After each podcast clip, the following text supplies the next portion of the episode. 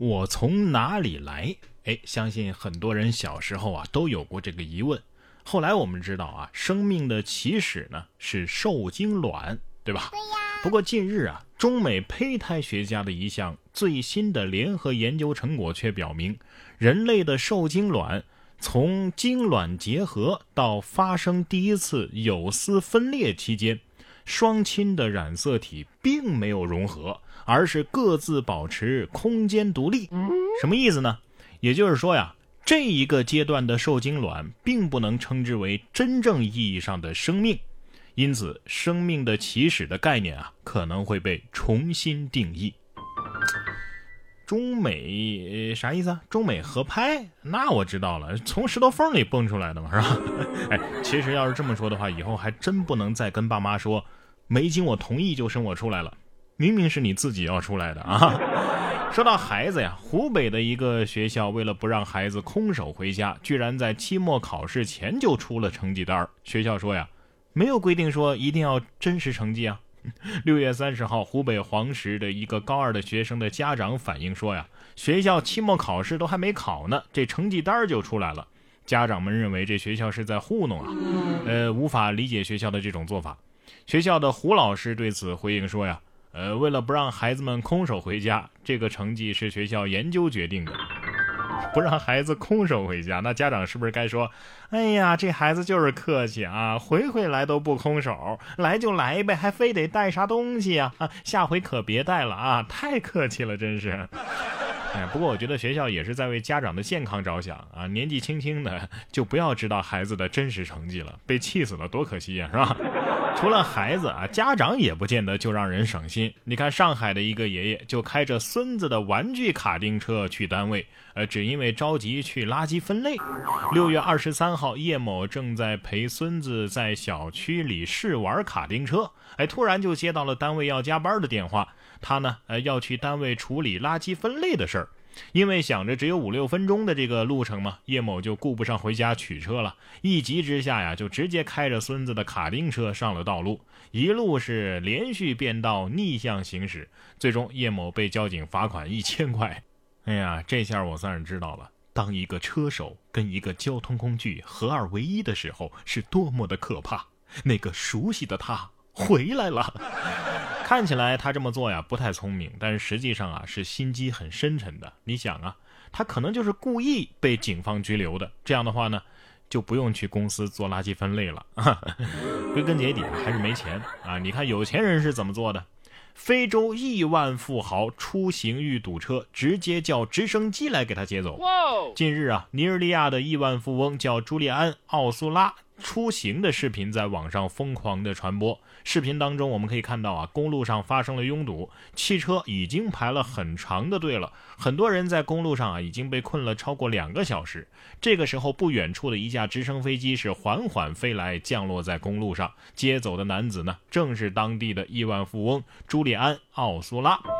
哎呀，路遇堵车可以直接坐飞机，呵呵，哥也想低调啊，可是实力不允许呀。小说里的情节成了真了，难道这位土豪大哥也是霸道总裁文的忠实读者？哎，这简直就是拍照发朋友圈的最佳素材啊！不是有句话这么说的吗？物以类聚，人以群分，什么人跟什么人交朋友啊？还真是这么回事儿。你看下面啊，简直是萝卜蹲，萝卜蹲，萝卜蹲完土豆蹲。狱友出狱了，男子欢欢喜喜的去接风，没想到啊，把自己给送了进去。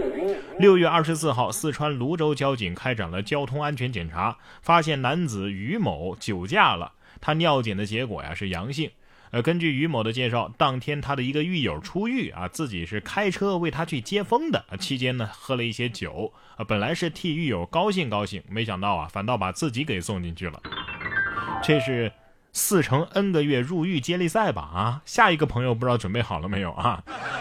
也许这就是家的感觉吧。酒驾加毒驾啊，够你在监狱里好好度个假了。同样是酒驾，同样是整整齐齐一家人。下面这位啊是无证酒驾，还装自己是自己的表哥，谁知道表哥他就是逃犯。近日，温州交警在温瑞大道铁路桥下设卡，有这么一位吴某啊，因为中午喝了白酒，看到交警相当的紧张，结果呢就拐进了一条死胡同，被交警给拦截了。呃，其呼气酒精测试的结果呀是饮酒后驾驶。吴某因为还没有取得机动车驾驶证，套用其表哥李某的证件，谁知李某啊已经被列为在逃人员了，被民警给识破。因其无证驾驶和酒后驾驶，吴某将接受法律的严惩。哥们儿，你不当演员真是可惜了。不过你表哥呀，肯定想跟你说一句，我谢谢你啊。同样是被抓，被抓的原因是各有各的不同。你看下面这位啊，趁着夜色多次偷倒垃圾，当事人被抓了现行，罚款两万块。六月初的上海，在姚北路靠近中心路的一处园区支路内啊，设置了一个装修的垃圾临时堆放点，但是最近啊，发现里边被人偷倒了大量的垃圾。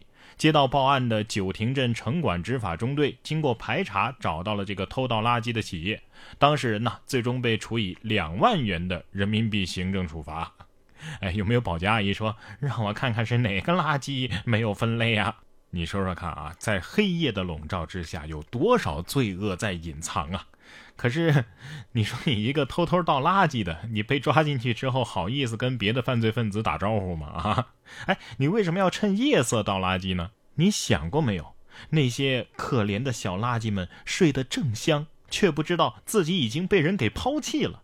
当他们一觉醒来，发现身边的一切都变了，身边都是不认识的人，跟自己甚至都不是同一类，他们的心里该有多害怕？你考虑过这些吗？没有，你只考虑你自己。所以这事儿破案了。肯定是垃圾报的警。照这么说的话，最后要说的这事儿呢，肯定是化妆品报的警。说女白领啊炒股破产，亏损了九万多，靠偷化妆品维持上班的需要。前不久啊，江苏连云港派出所接到了一个报警，说一个女子啊在店铺内盗窃高档化妆品，总价值超过两千八百多块。经过监控调查，女子已经被抓。女子交代啊，她是一家公司的白领，因为炒股，在前段时间呢亏损了九万多，现在是身无分文呐，实在是买不起化妆品了，只好铤而走险偷一些使用。目前女子已经被取保候审。哎呀，再次提醒大家，股市有风险，入市需谨慎呐！啊，不是，你上个班儿就一定要化妆吗？啊，我知道现在有些女生啊，这个不化妆是没法见人的，但是同事。算人吗？炒股的人呐，总说我们不知道他们的心酸啊，只见贼吃肉，不见贼挨揍。现在妥了啊，总算是见着了。炒股炒到去当小偷，这么说的话呢，确实听起来很丧啊。哎，但是你要是这么说，连小偷都知道要炒股，是不是就很励志了呢？